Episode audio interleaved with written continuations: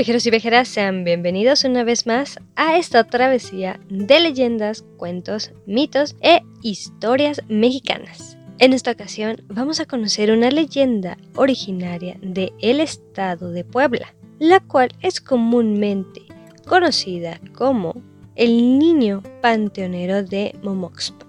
Esta historia es corta aunque también es una historia de miedo, no un terror, no algo psicológico, sin embargo es un relato en el cual nos indica que hubo algunos incidentes paranormales en muchos lugares de esta zona y que llegaron a espantar a la población que radicaba en este punto. Sin embargo, al ser una historia bastante corta, no quiero alargar el resumen, pues sin más que agregar en este previo, vámonos directamente con nuestra leyenda de este estado.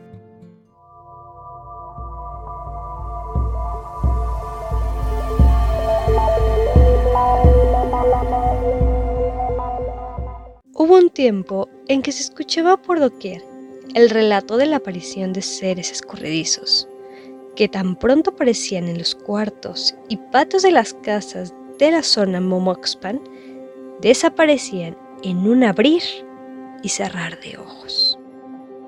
En otras ocasiones se decía que se escuchaban arrastrar cadenas o hierros muy pesados, lo que resultaba incomprensible para los pobladores.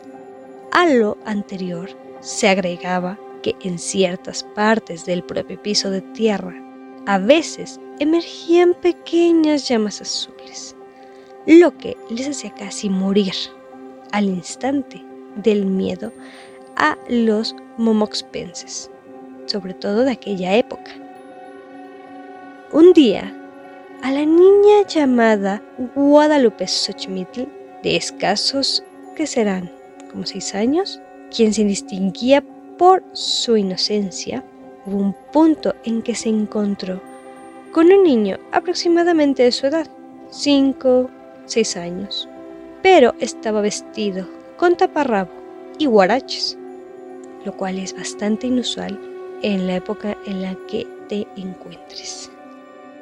Así que momentáneamente Guadalupe, al ver esto, quedó petrificada por la apariencia de este infante.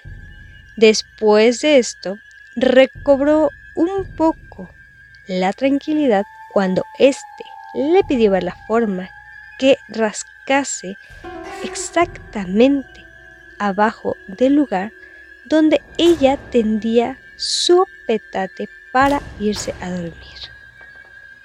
Por lo que intrigada por la petición, la pequeña le preguntó, ¿cuál es la razón de esta petición? A lo que el niño contestó, mis padres están enterrados ahí y no descansarán hasta en tanto sus restos sean llevados a un lugar sagrado. Luego agregó, existe mucha gente enterrada en varias partes de esta población todo esto como consecuencia de las agresiones inhumanas de los conquistadores contra todos mis hermanos indígenas.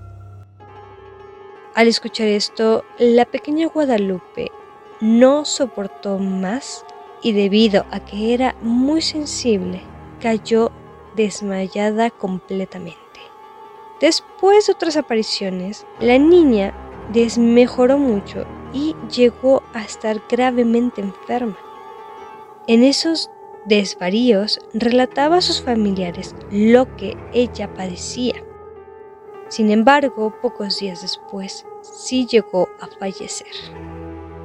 Así que estos fatales hechos se sufrieron en otras casas, cuyos vecinos se convencieron de que efectivamente en varios lugares de Momoxpan había restos de seres humanos que por no estar en un campo santo, sus almas no descansaban y seguían vagando en este lugar.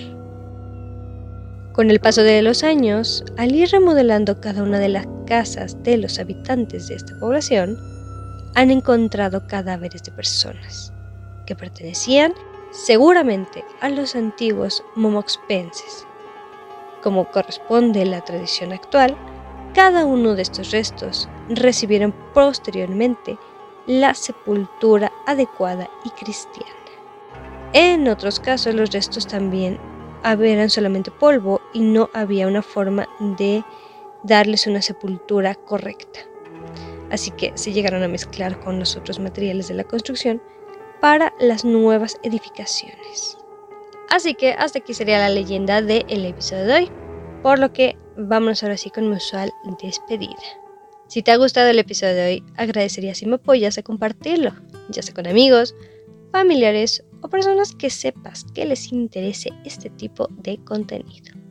De igual manera te quiero invitar a seguirme en alguna o en las tres plataformas las cuales en YouTube me puedes encontrar como Legendarium de México y aquí en Spotify, al igual que en Anchor, como Historias Mexicanas. Antes de irme, me gustaría compartirte mi frase usual, la cual es la siguiente.